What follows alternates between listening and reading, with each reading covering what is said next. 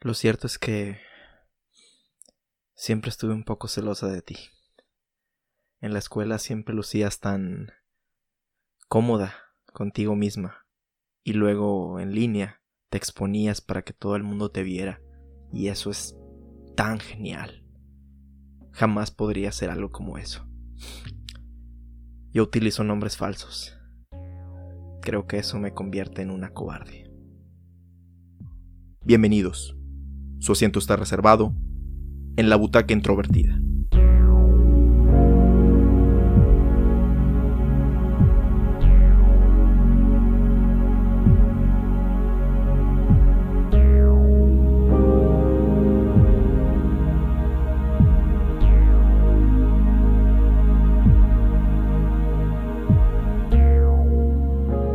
The Cyberbully es una película hecha para la televisión transmitida por primera vez en el año 2015 y fue escrita y dirigida por Ben Chana. Estelarizada por Macy Williams, cuenta la historia de Casey Jacobs, una adolescente que, después de una cadena de eventos, tiene que confrontar las consecuencias de utilizar las herramientas que provee la red mundial de forma irresponsable. Hace un par de años, tuve la encomienda de realizar un video sobre la entonces popular aplicación de mensajes anónimos Saraja, por qué a los jóvenes les atraía tanto y el potencial uso que se le podría dar para llevar a cabo la práctica conocida como acoso cibernético o cyberbullying. Buscando material de investigación al respecto del tema, me encontré con un par de películas hechas para la televisión con nombre similar, Cyberbully de 2011 y The Cyberbully de 2015. De esas dos, la que más llamó mi atención fue la segunda, debido a que era estelarizada por Macy Williams, quien actualmente es mayormente conocida por su papel de Arya Stark en el megahit televisivo Game of Thrones, incluso por personas que no ven la serie, como es mi caso.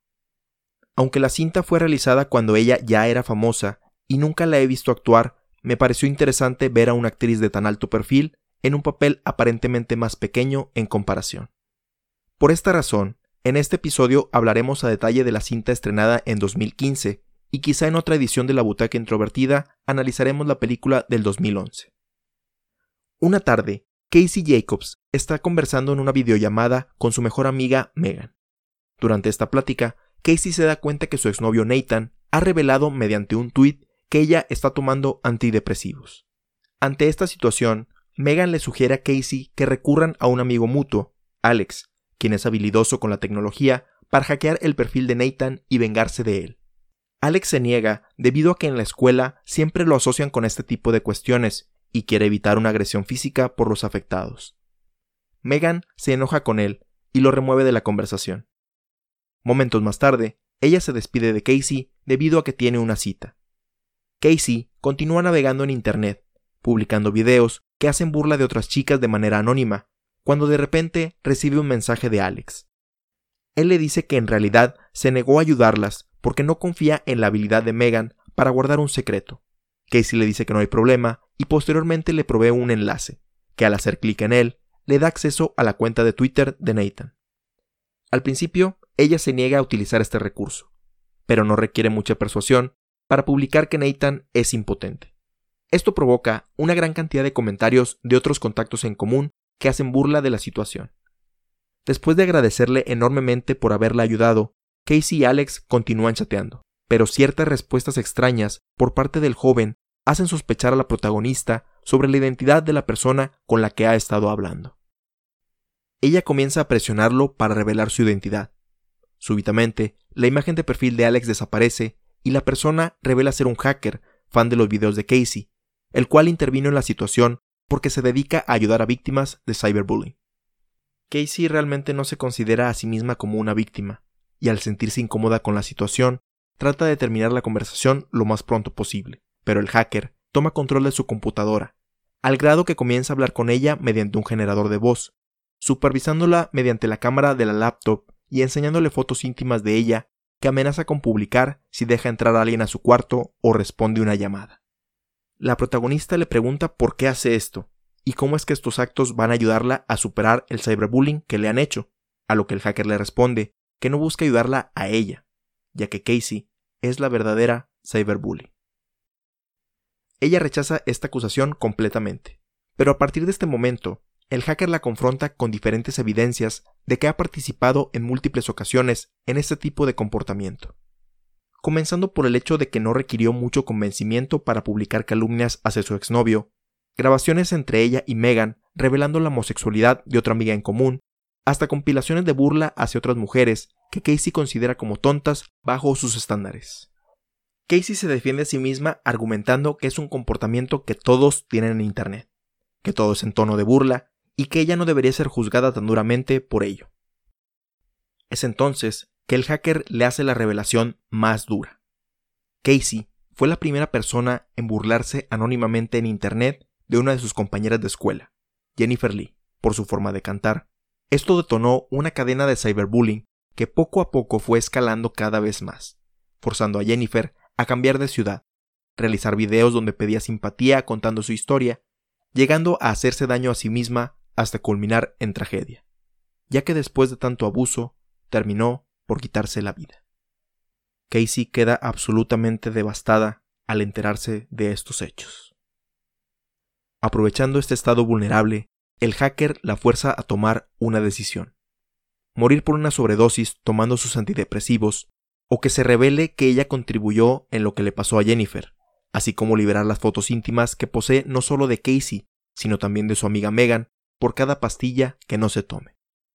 El hacker le pone un tiempo límite y, ante la indecisión de Casey, poco a poco va publicando estas fotos en el Twitter oficial de la protagonista, provocando que Megan la llame constantemente para que le explique la situación. Casey comienza poco a poco a tomarse las pastillas, pero durante la conversación detecta cierto patrón de escritura en el hacker, la cual se le hace familiar. Ella lo identifica como una de las personas que comentaba sus videos y que también hizo burla de Jennifer, incluso comentando múltiples veces insultos horribles de la joven, y deduce correctamente que él no es ningún justiciero, sino que es alguien obsesionado y enfermo que solo quiere ver a otros sufrir. El padre de Casey, a quien la joven ha tratado de alejar múltiples veces debido a las amenazas del hacker, tiene en la línea a Megan. Casey se niega a hablar con ella y nuevamente trata de hacer que su padre se vaya. Antes de retirarse, el padre de Casey le pasa un recado de Megan diciéndole que sea lo que sea que está pasando, ella sabe que su amiga no es la responsable, ya que estas actitudes no representan quién es ella. Ante estos dos hechos, Casey vomita las pastillas que se había tragado, y reúne el valor de decirle al hacker que haga lo que quiera, ya que se dio cuenta que tiene el apoyo de su familia y sus amigas en la vida real, por lo que no importa lo que pase en línea. El hacker, desesperado por seguir teniendo la atención de Casey, comenta que le revelará su identidad si continúa conversando con él. La joven le dice que a ella no le importa y cierra su laptop. Temblando por todo lo acontecido, Casey finalmente abre la puerta de su cuarto y con lágrimas en los ojos llama a su padre y la película termina.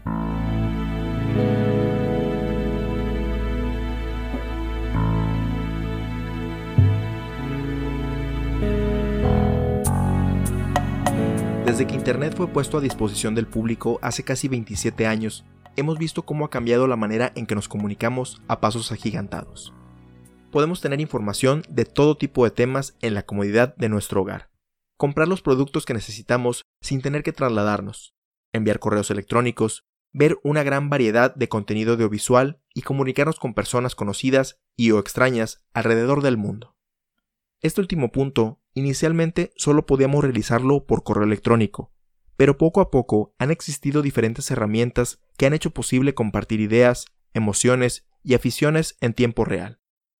Estas conversaciones se daban exclusivamente en forma de texto en salas de chat y foros de discusión.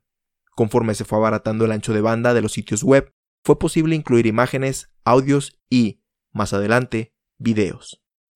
Las redes sociales son, hasta el momento, la culminación de todos estos avances, ya que no tienen restricciones de cuánto contenido podemos publicar, llegando al punto donde las personas comparten cada detalle de su vida con una comunidad global.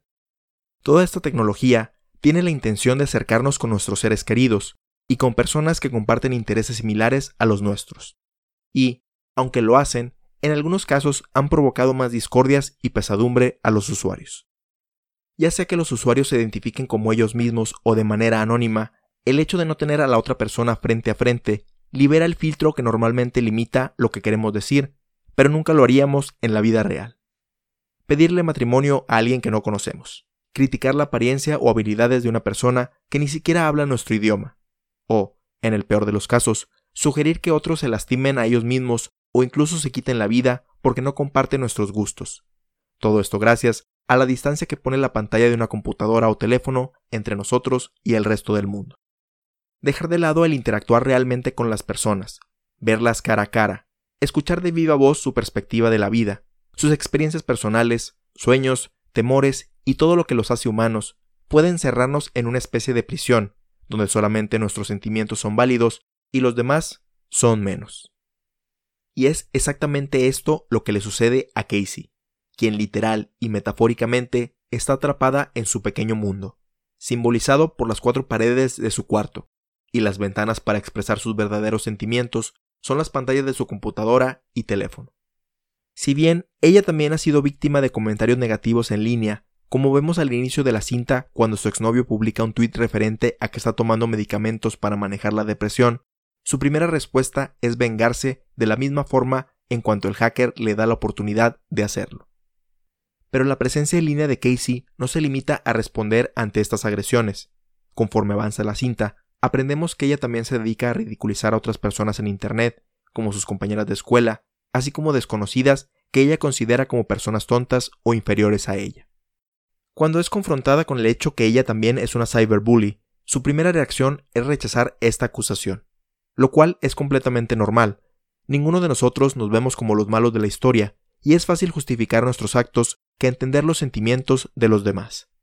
Con muchas personas, Casey utiliza el argumento de que todos lo hacen, que ridiculizar a otros y agredirlos verbalmente es la norma dentro de Internet y que por qué específicamente ella debe ser juzgada por estos actos.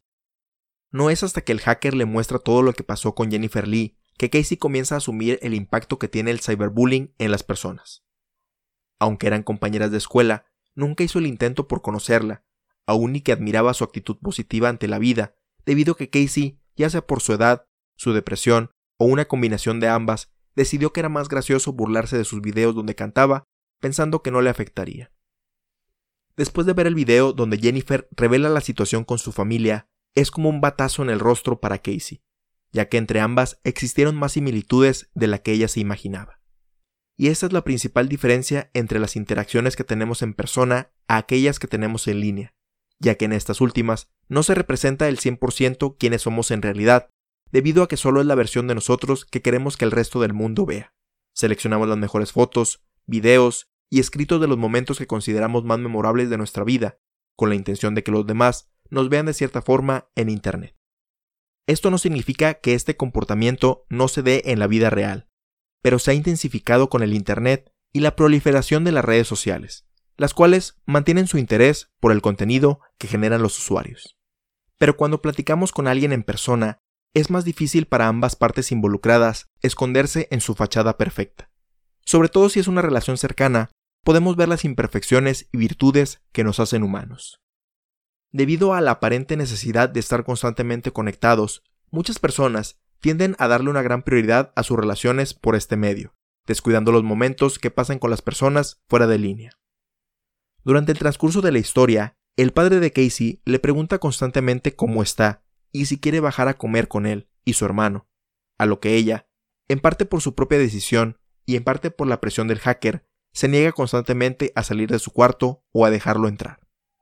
Esto simboliza la prioridad sobre esta vida digital que mencionaba, donde Casey valora más este aspecto de su vida, que si se filtra la información de que ella era la que hizo esas publicaciones sobre Jennifer y sus otras compañeras o sus fotos íntimas, su vida se va a acabar por completo. Pero no es hasta que recibe el mensaje de su amiga Megan que ella se da cuenta que este solamente es un aspecto de su vida, que si bien esto no la excusa de lo que hizo, esto no debe marcarla para siempre, ya que existen personas que la quieren y están dispuestos a ayudarla a ser mejor persona, simplemente tiene que salir de su burbuja. Y es esta motivación la que finalmente la libera de su prisión. Después de estar abrumada por toda la tortura a la que fue expuesta, decide abrirle las puertas a su familia, admitir sus errores y debilidades, así como aceptar la ayuda positiva de otros. El arco del personaje de Casey es totalmente opuesto al del hacker que la acosa, ya que él comienza mostrándose como una figura virtuosa, enfocada en ayudar a otros que han sufrido de cyberbullying, como un vigilante que quiere resaltar el aspecto humano que se ha perdido en la era digital. En realidad, es solo otro bully, que busca entretenimiento en el sufrimiento de otros, que su obsesión por Internet es tanta que utiliza la empatía que ha perdido en el camino como un medio para divertirse a costa de otros, y que solamente encuentra satisfacción en línea, ya que no puede encontrarla fuera de ella. El involucrarse en este tipo de comunidades digitales tóxicas es muy común entre las personas jóvenes, ya que como muchos grupos ofrecen un sentido de pertenencia y de comunidad a aquellos que son rechazados en la sociedad, o que tienen dificultades para relacionarse con otros en persona, pero que aprovechan su vulnerabilidad y frustraciones para enfocarlas de manera negativa contra el resto del mundo. En la película se muestran varios niveles de acoso cibernético lamentablemente inspirados en hechos reales, los cuales, si uno está familiarizado con todos o algunos de ellos, hacen más impactante el mensaje de la cinta. Mucho se habla de que la tecnología es la culpable de separar a las personas, que si Facebook fomenta los chismes, que si Twitter sirve para acosar, que si Instagram fomenta estándares imposibles para las personas, etc. Si bien se dan este tipo de casos y algunos más trágicos en estas plataformas, y ellas deben asumir su responsabilidad moderando estos comportamientos, es importante decir que estos son solo los medios, ya que ninguna de ellas genera contenido por sí misma, son los usuarios los que le dan este uso. Es entonces que depende de nosotros utilizar la tecnología de manera provechosa, que nos acerque en lugar de alejarnos, que sea un medio para mostrar nuestra capacidad de ser creativos en vez de nuestros aspectos más destructivos. Por último, quisiera resaltar la actuación de Macy Williams en este filme. Como mencionaba al inicio del episodio, esta es la primera película o serie en la que la veo actuar, y fue una agradable sorpresa, ya que de manera literal y figurativamente ella carga con todo el peso de esta cinta, no solamente por ser la protagonista, sino que es el único personaje que vemos fuera de una pantalla digital. De esta forma, todo el rango de emociones por los que experimenta su personaje es variado y creíble para alguien de su edad. Duda, alegría, miedo, tristeza, determinación, sarcasmo, sinceridad, etc. Todo esto le pasa en un transcurso relativamente corto de tiempo, y es lo que te mantiene atento a lo que vaya a pasarle. El momento en que ella pasa de ser una persona cool y seria a quitarse todas esas barreras emocionales ante la realización de que ella también es una cyberbully son las partes de la película que más conectaron conmigo. Si bien nunca me vi involucrado en directamente enviar comentarios de odio o burla contra alguien en línea, sí llegué a reírme de ciertas situaciones que en retrospectiva no eran nada graciosas, y las personas a las que aluden probablemente no merecían dicha ridiculización. Afortunadamente, el conocer todo tipo de personas a lo largo de mi vida me hicieron reflexionar sobre estas acciones del pasado, lo que ha contribuido de manera positiva a mi crecimiento personal. Volviendo a la actuación de Macy Williams, sé que para las personas que han visto Game of Thrones no es sorpresa su calidad de interpretación, ya que lleva actuando en esta serie desde que tenía 13 o 14 años, pero el ver a alguien tan joven desplegar esta clase de talento, principalmente siendo ella la única actriz en pantalla por 80 o 90% de la película, es de reconocerse. La otra película que se me viene a la mente con un formato similar es Locke, estelarizada por Tom Hardy, aunque, sin menospreciar su excelente actuación en esa cinta, para ese entonces él ya tenía varios papeles significativos en su carrera. Pongámoslo de esta forma. De no ser por la excelente actuación de Macy, de Cyberbully, muy fácilmente pudo haberse convertido en un capítulo de la infame serie mexicana La Rosa de Guadalupe. Espero con ansias ver más de su trabajo, ya sea en otra película o en algunos años cuando reúna el suficiente entusiasmo para ver Game of Thrones.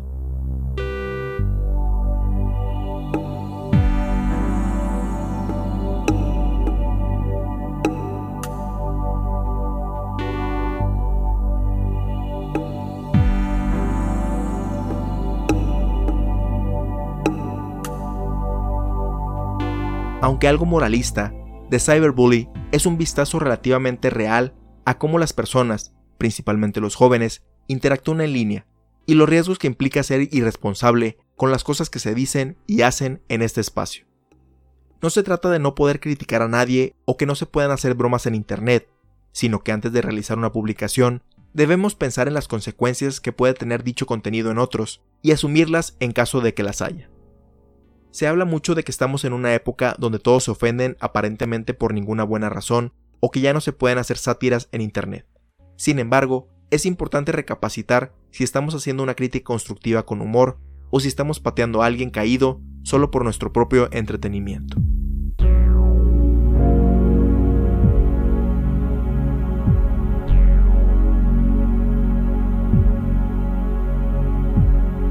Te recordamos que puedes compartirnos tus opiniones, ideas, sugerencias y o comentarios sobre The Cyberbully o cualquiera de nuestros episodios anteriores al correo contacto arroba.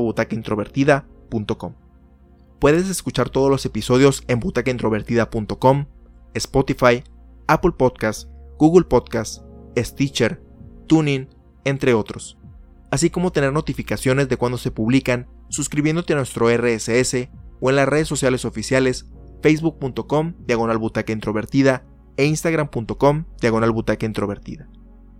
También puedes enviarnos un mensaje de audio para que sea incluido en uno de los próximos episodios de la butaca introvertida ingresando desde tu celular o computadora a anchor.fm diagonal butaca-introvertida y haciendo clic en el botón que dice Send Voice Message.